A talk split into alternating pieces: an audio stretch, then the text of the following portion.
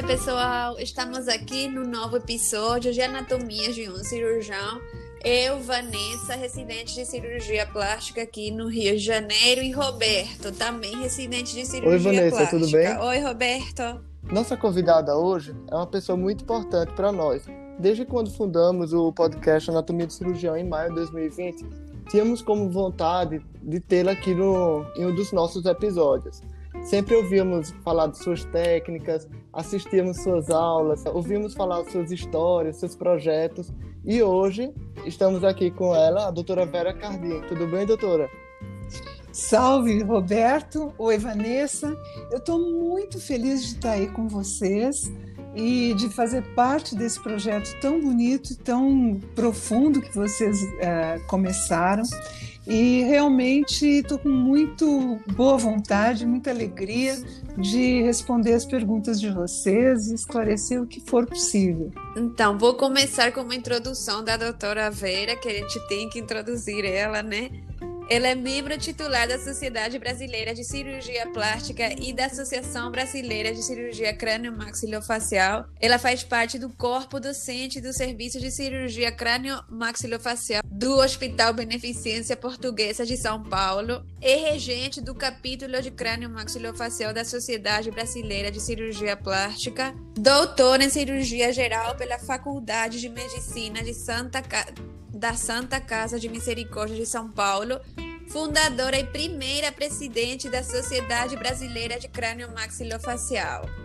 Vamos começar com as perguntas, então. Tudo bem. Ah, sim. A senhora é das mais importantes cirurgiãs plásticas aqui do Brasil e uma sumidade também, né? Principalmente na área de cirurgia crânio-facial. Como você decidiu se tornar cirurgiã plástica? Primeiro que vocês são muito exagerados, eu só sou maior porque eu sou muito alta, mas, mas para por aí a coisa.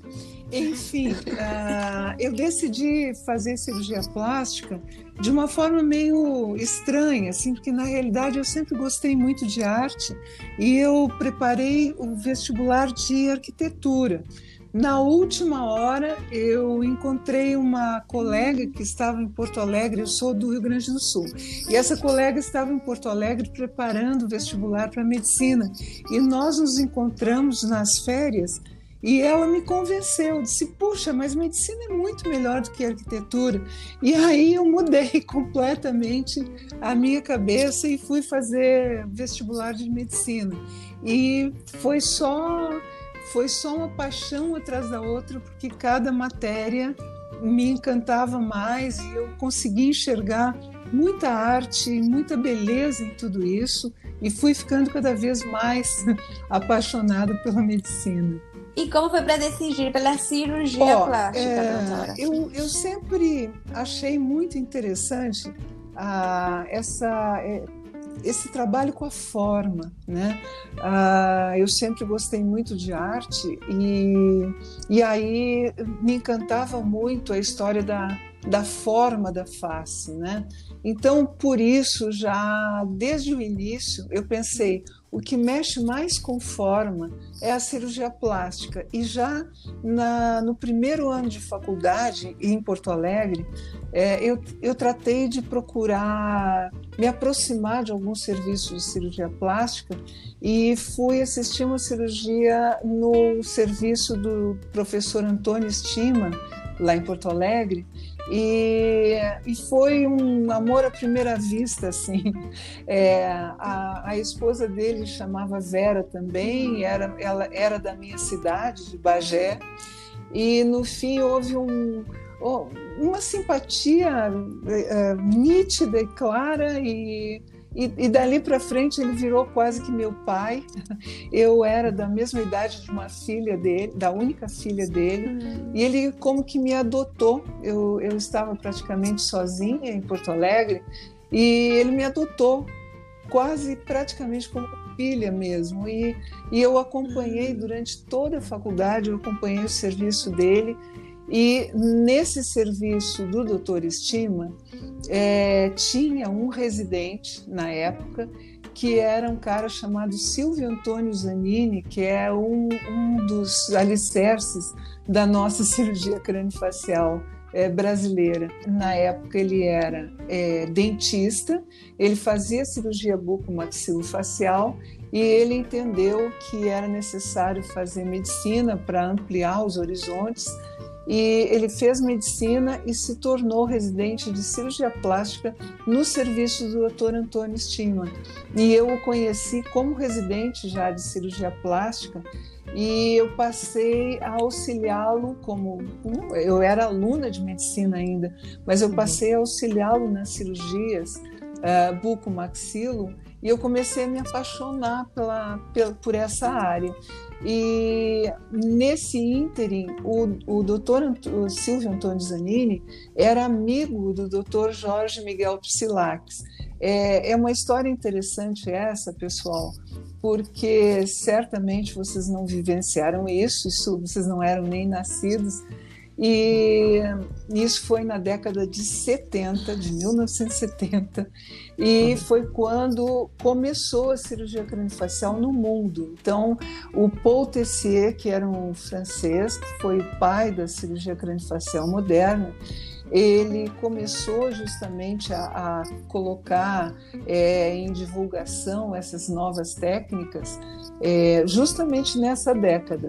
E vários brasileiros foram para a França para aprender cirurgia craniofacial. Nós temos, inclusive, um ícone da craniofacial brasileira, que é o professor Cássio uh, Raposo do Amaral, que ficou vários anos na França com o professor Paul Tessier. Só que existia um outro professor, o Dr. José, eh, Jorge Miguel Psilax, que optou por não ir à França e optou por começar a fazer cirurgia craniofacial direto aqui no Brasil. E ele estava em São Paulo e se tornou amigo do Dr. Silvio Zanini, lá em Porto Alegre e começou a ir a Porto Alegre operar junto com o Dr. Silvio Zanini. E eu, claro, junto. Então eu me apaixonei muito por essa história e quando o Dr. Zanini vinha a São Paulo operar com o Dr. Jorge, eu vinha junto. E cri criou-se um, um, um elo muito grande até que o Dr. Jorge me convidou para fazer um pequeno estágio de seis meses em São Paulo para aprender cirurgia craniofacial. Eu vim para São Paulo naquela época, em 1977, e o meu estágio de seis meses continua até hoje. eu, eu, não voltei nunca mais para Porto Alegre. E realmente uh, nós fizemos como que um desbravamento eu e o Dr. Jorge Miguel Psilax, porque naquela época os que estavam aprendendo craniofacial estavam fora ainda e praticamente só nós estávamos aqui, né? E aí foi muito interessante porque eram técnicas extremamente complexas, como ainda são, mas nós éramos muito sozinhos e e naquela época não tinha internet, aliás, não tinha nem tomografia pessoal. É, a gente operava aquelas coisas enormes, aquelas disjunções craniofaciais com um raio-x de frente, perfil e hertz. Hoje chega a dar um arrepio de pensar isso, né?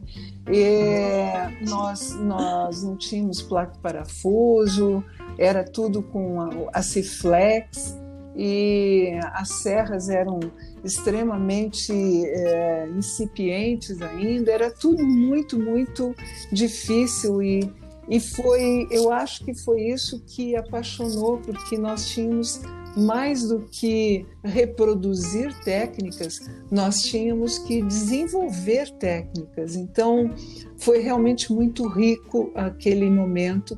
Eu fiquei Uh, deixa eu ver, eu acho que eu fiquei cinco anos é, junto no serviço do Dr. Jorge Psilax e depois uh, ele viajou, foi, foi para os Estados Unidos e eu e eu continuei aqui na Beneficência Portuguesa desenvolvendo todo o trabalho de principalmente junto a malformações congênitas. Doutora tá, Vera, tá. então a senhora citou aí vários cirurgiões plásticos, né? E a senhora veio de uma época que o ambiente era praticamente masculino, né? O ambiente da cirurgia. Sem dúvida.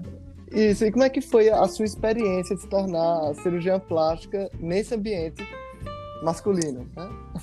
Olha, é, é muito estranho isso, porque na realidade, na minha época, tinha muito pouca mulher, principalmente na cirurgia.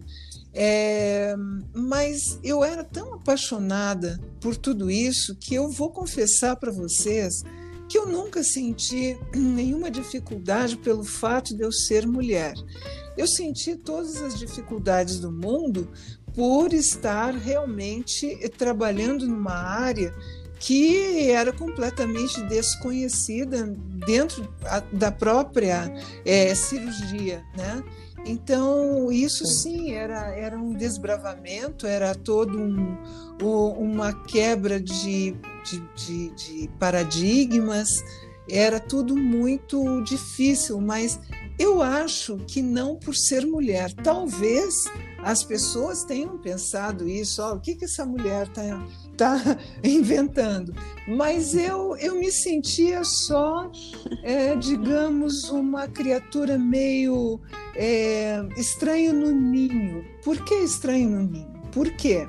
É, naquela época é, em que tudo estava começando em relação à cirurgia crâniofacial, nós não tínhamos muitos parâmetros e, uh, e muitas cirurgias tinham assim vários senões em relação a fazer ou não fazer, como fazer. Então, nós não tínhamos protocolos seguros de para seguir, certo? Como hoje a gente tem um regramento muito rígido, inclusive, em relação a técnicas, tudo muito baseado em literatura e tudo. Então, naquela época as coisas não eram assim. E nós éramos obrigados a pensar, e pensar muito. E isso eu acredito que tenha sido o meu maior tesouro porque eu ficava diante do, problema e eu pensava, eu tenho que resolver esse problema.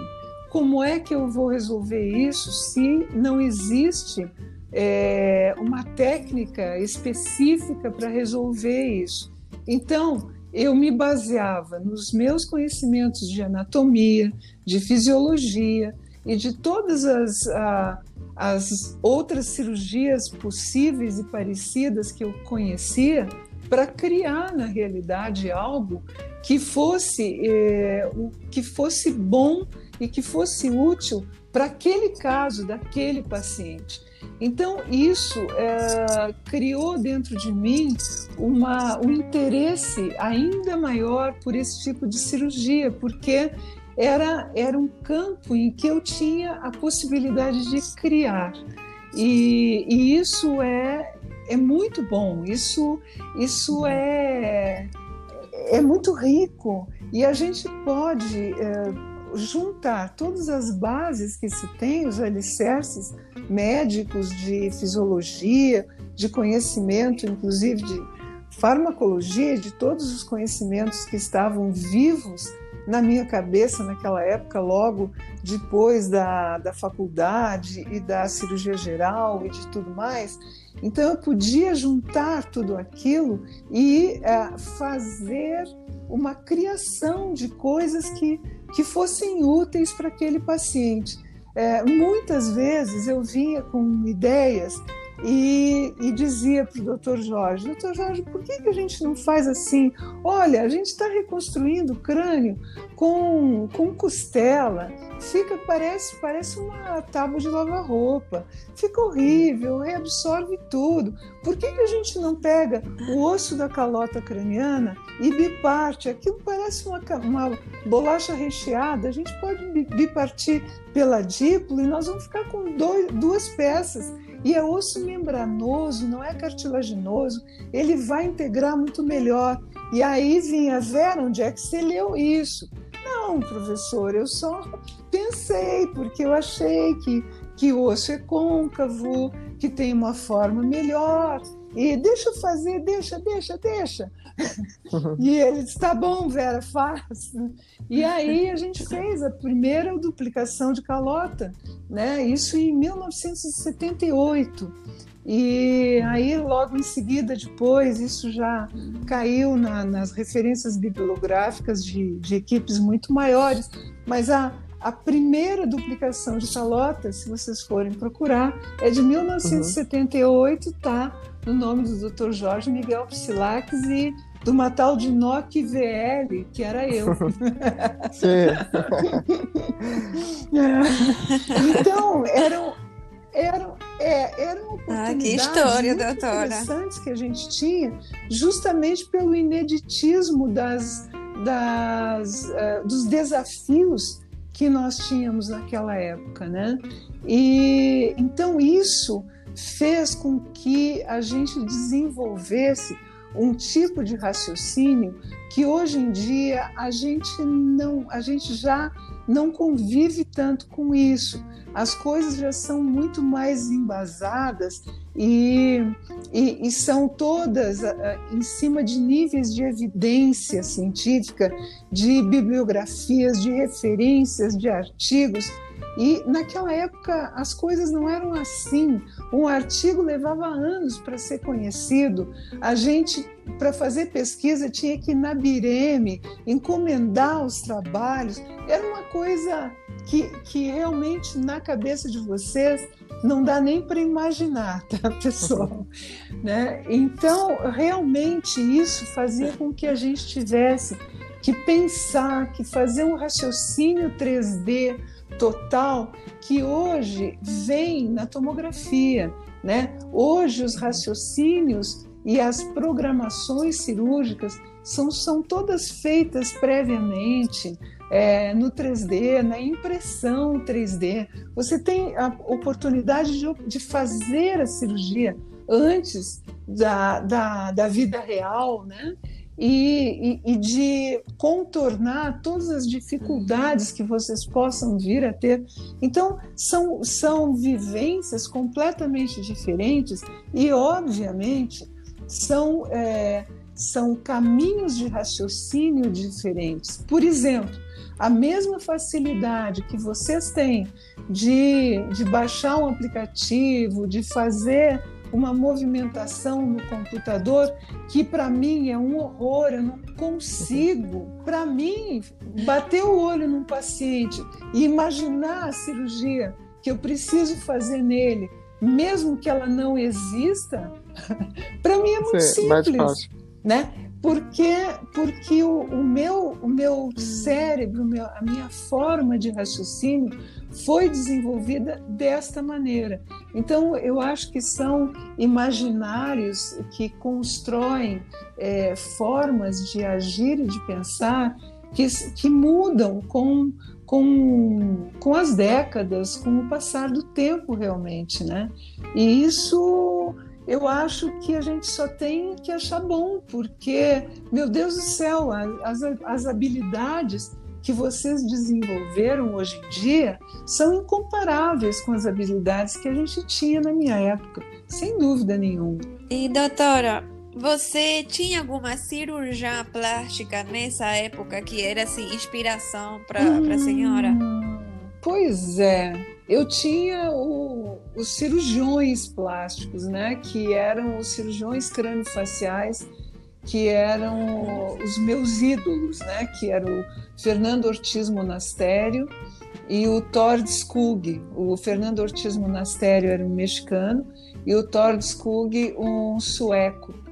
E realmente aqueles eram o, os meus ídolos. Uh, aqui no Brasil a gente tinha a doutora Talita, né? É, aí no Rio de Janeiro. Mas uh, imagens femininas dentro da cirurgia realmente eram bastante raras naquele, naquela época.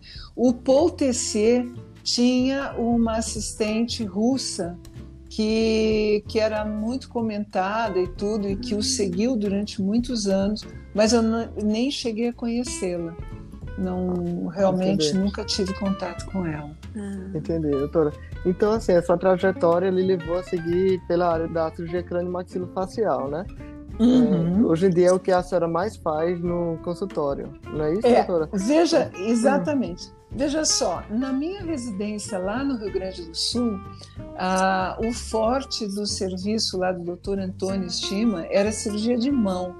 É, a minha residência, na realidade, foi feita em cirurgia de mão. E, claro, toda a cirurgia plástica. E, e mesmo quando eu vim a São Paulo e comecei a fazer cirurgia craniofacial, eu nunca deixei de fazer a cirurgia plástica como um todo. E naquela época se fazia muita cirurgia urológica, fiz muita hipospádia, fazíamos todo tipo de cirurgia, fiz muita cirurgia de mão ainda em São Paulo, e mas eh, a, a gente vai enveredando por uma área é, mais densa em que você vai se dedicando mais. Hoje em dia, na realidade, é, eu ainda faço muita cirurgia uh, de tronco, né, corpórea, cirurgia estética, né, mama, abdômen, eu adoro, gosto muito de fazer. É, mas sem dúvida nenhuma a face é, é o centro da, do, do, meu trabalho e acabo utilizando muito as técnicas da cirurgia crâniofacial na estética e vice-versa. Né? Porque a grande maioria das pessoas julga que cirurgia crâniofacial é uma cirurgia puramente reconstrutiva e que só trata de grandes eh, doenças, né, entre aspas, e que uh, não trata de estética. Eu, eu acho que, que esse é um, é, um, é um conceito bastante equivocado, porque na realidade não existe só estética nem só reconstrutiva, é tudo uma coisa só, porque função e forma andam juntas sempre. Se não funciona bem, não é bonito. Se não é bonito, é porque não funciona bem. Então, se a gente é, persegue a forma, a gente vai ganhar a beleza de graça. E se a gente persegue a beleza, a gente há de conseguir alguma melhoria na função também. Então, é, é, é tudo uma coisa só e quando a gente está, por exemplo, fazendo a correção de uma grande malformação, ou até de uma malformação simples, como uma fissura lábio palatal, a gente está buscando sim conseguir a melhor forma para aquela face, porque é aquela forma melhor é, de face que vai trazer inclusão social para aquela criança, que vai trazer possibilidades dela se é, enquadrar é, no seu ambiente social, na, na sua escola, ela vai conseguir aprender mais, ela vai conseguir é, desenvolver os seus dotes, os seus talentos de inteligência igual a todas as outras crianças. Então, é, isso, é, isso é vida. Então, a estética que a gente busca numa criança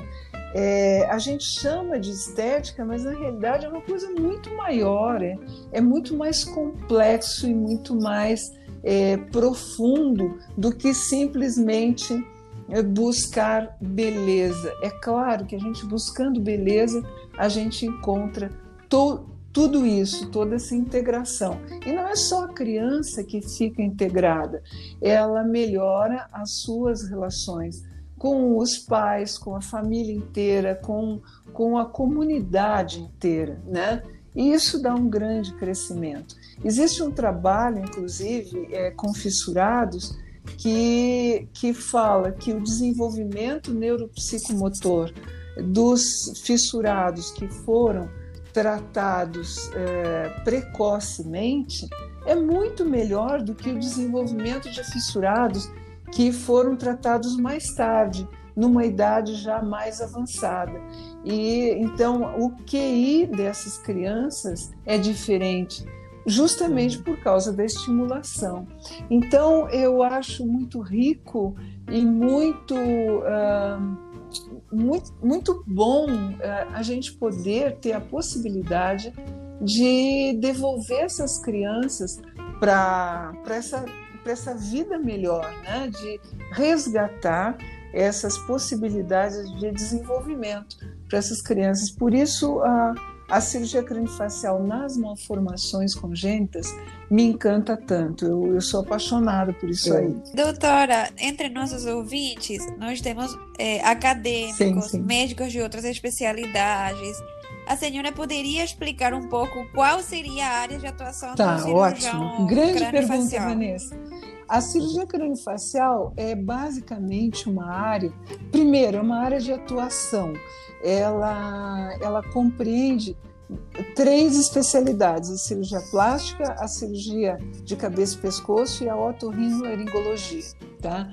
Além disso, também atua dentro dela a neurocirurgia.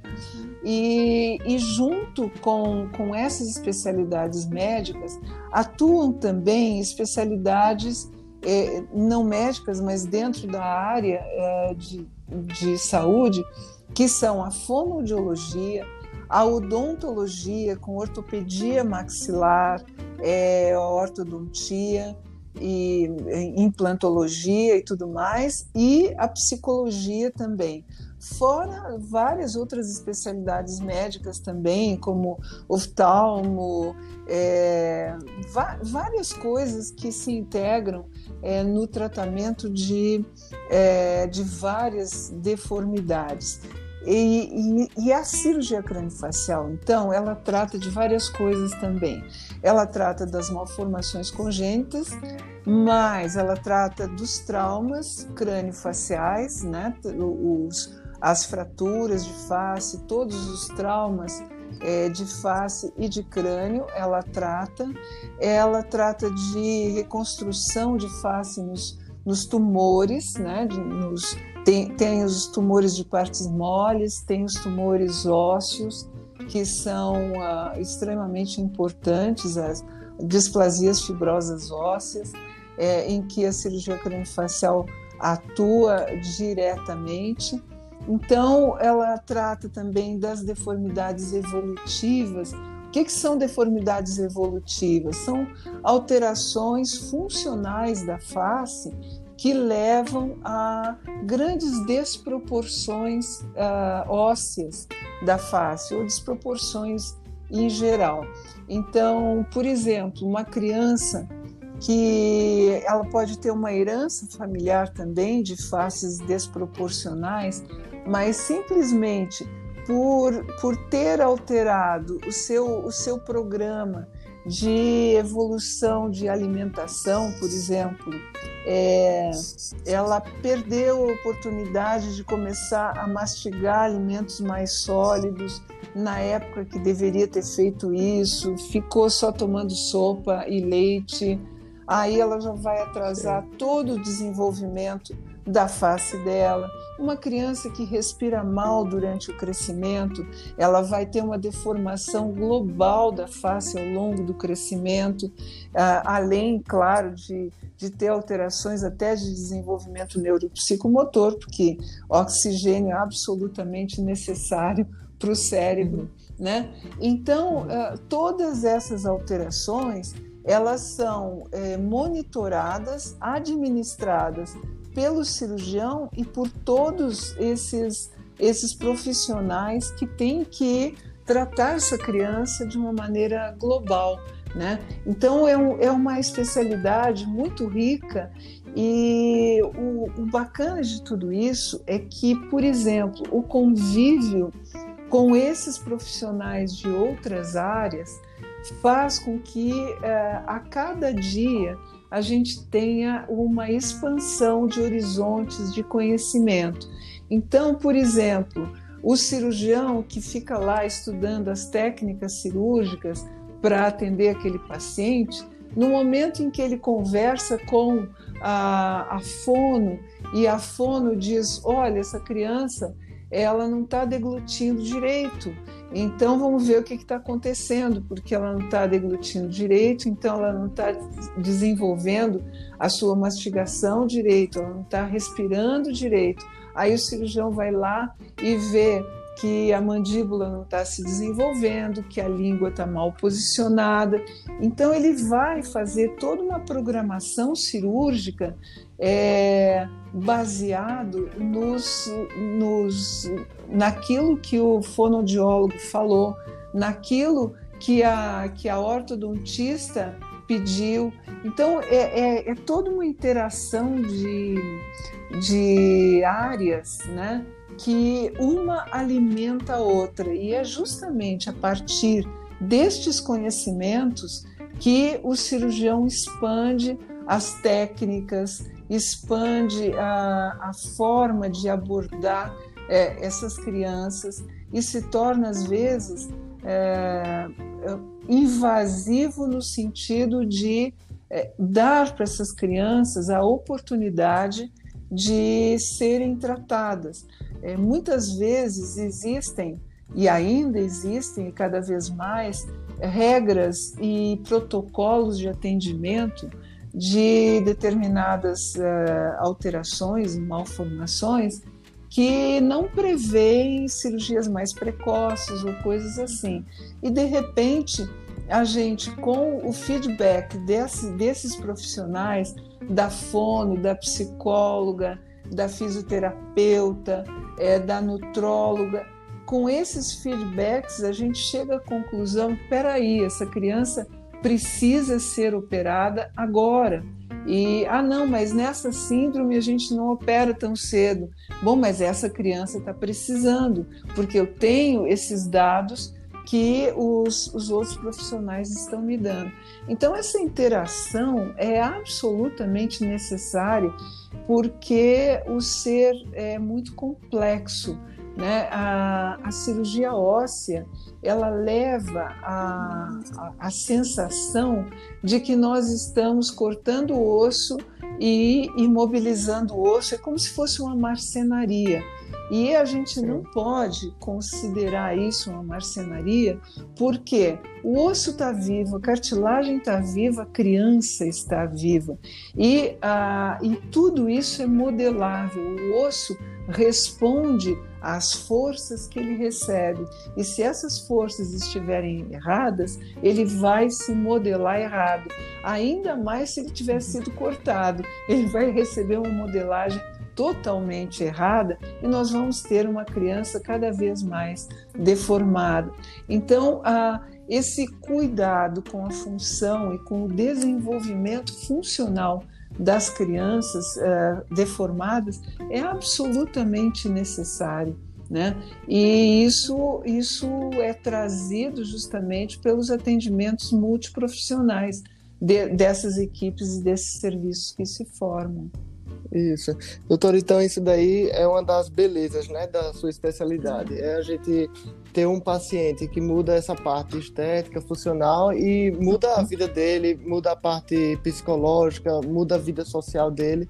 Deve ser uma Sem experiência dúvida. bem enriquecedora trabalhar com esses Exa pacientes. Exatamente, exatamente. E no, e no dia a dia, como é que isso afeta a senhora, hum.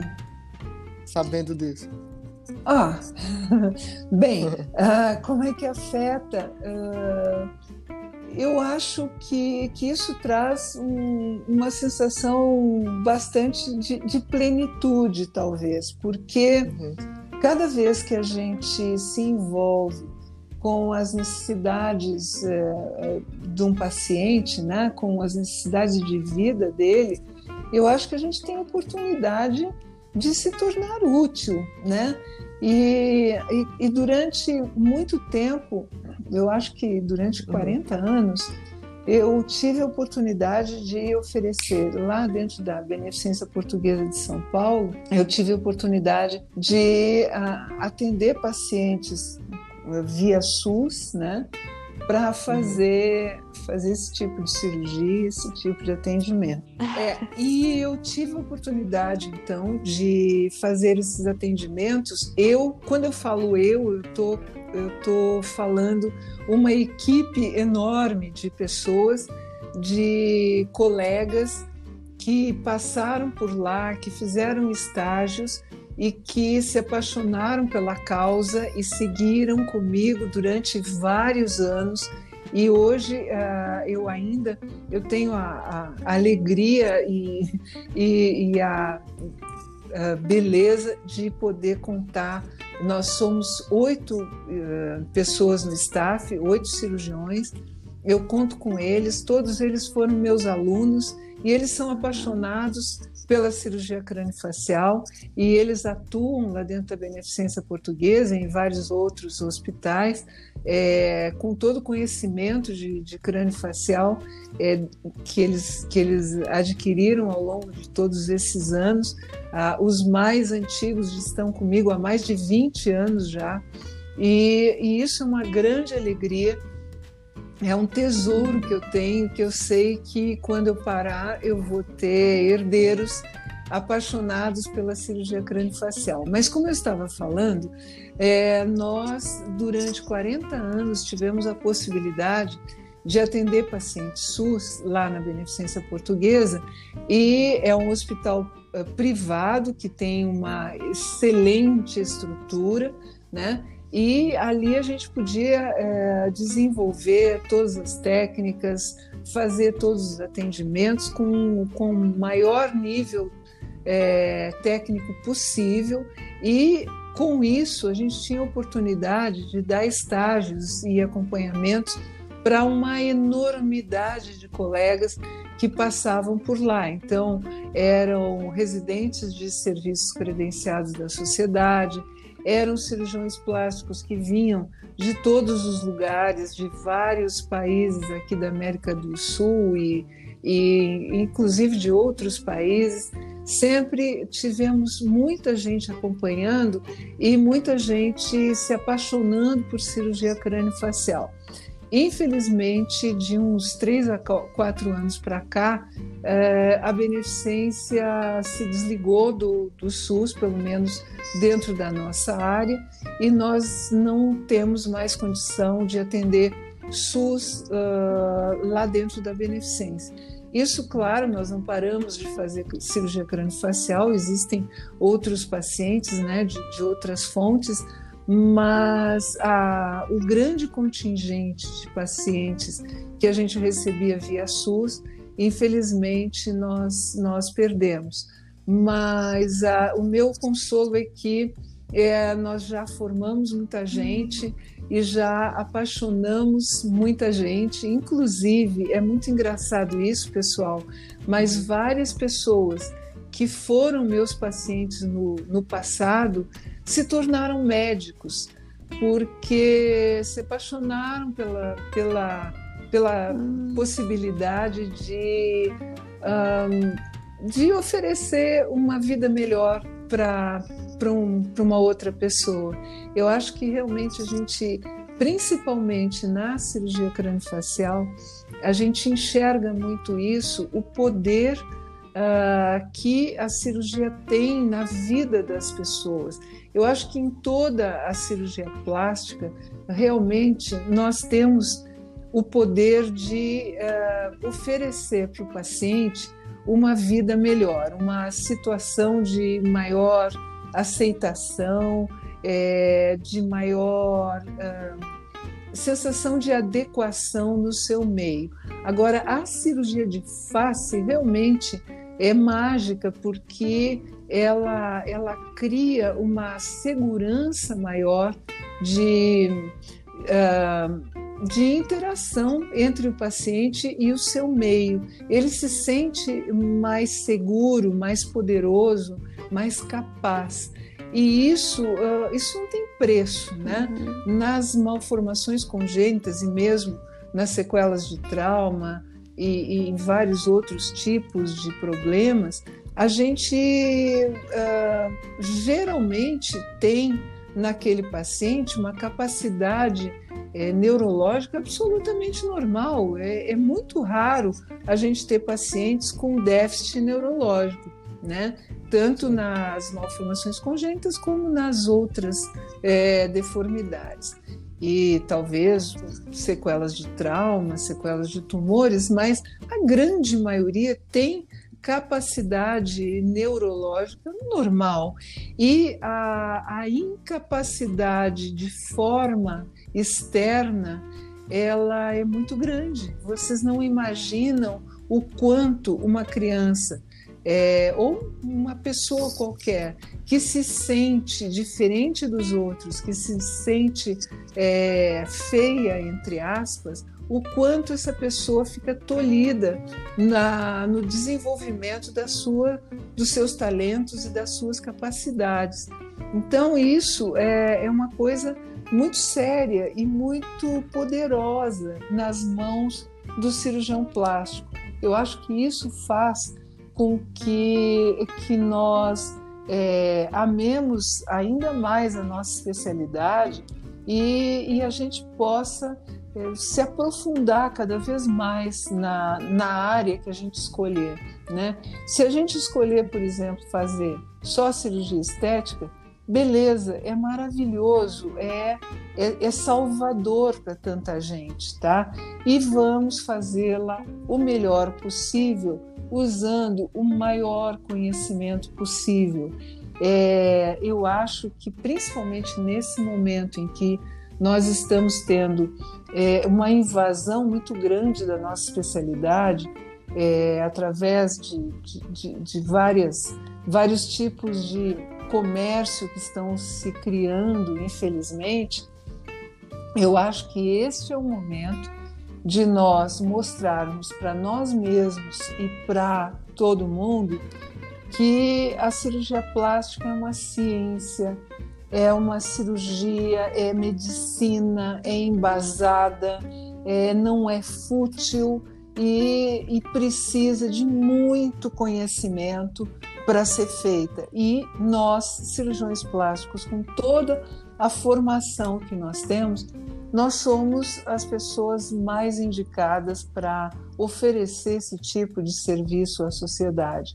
Então, a gente tem que oferecê-lo com, com, com, muito orgulho e, e, e, principalmente com, com muita ciência né? e, e muita ética e também com muita humanidade, porque a gente tem que saber respeitar a dor de cada um. É, isso é uma coisa muito interessante.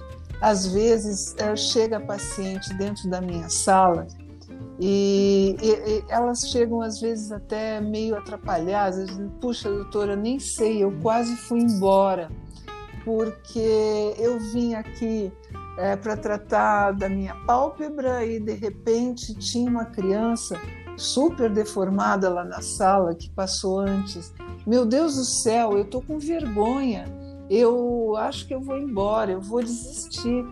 E aí, não, cada um tem a sua dor, cada um tem a sua necessidade. De repente, ela, com uma calase de pálpebra, pode estar sofrendo Sim. mais do que aquela criança deformada. Então, eu acho que a gente tem que é, saber respeitar é, essas dores das pessoas e as necessidades de cada um e atendê-los a todos com o mesmo amor, com a mesma boa vontade e com a, a, a mesma habilidade que a gente vai dedicar para uma coisa mais complexa. Eu acho que aí entra a parte humana da nossa especialidade. E para finalizar também, doutora, deu para ver assim, essa paixão e quão rica é essa área né, da cirurgia crânio-maxilofacial.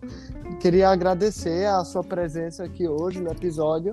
É um, assim, uma honra muito grande e, sei lá, um orgulho ter a senhora aqui com a gente. Olha, hoje. a honra é toda minha. Eu estou muito feliz de poder ter participado.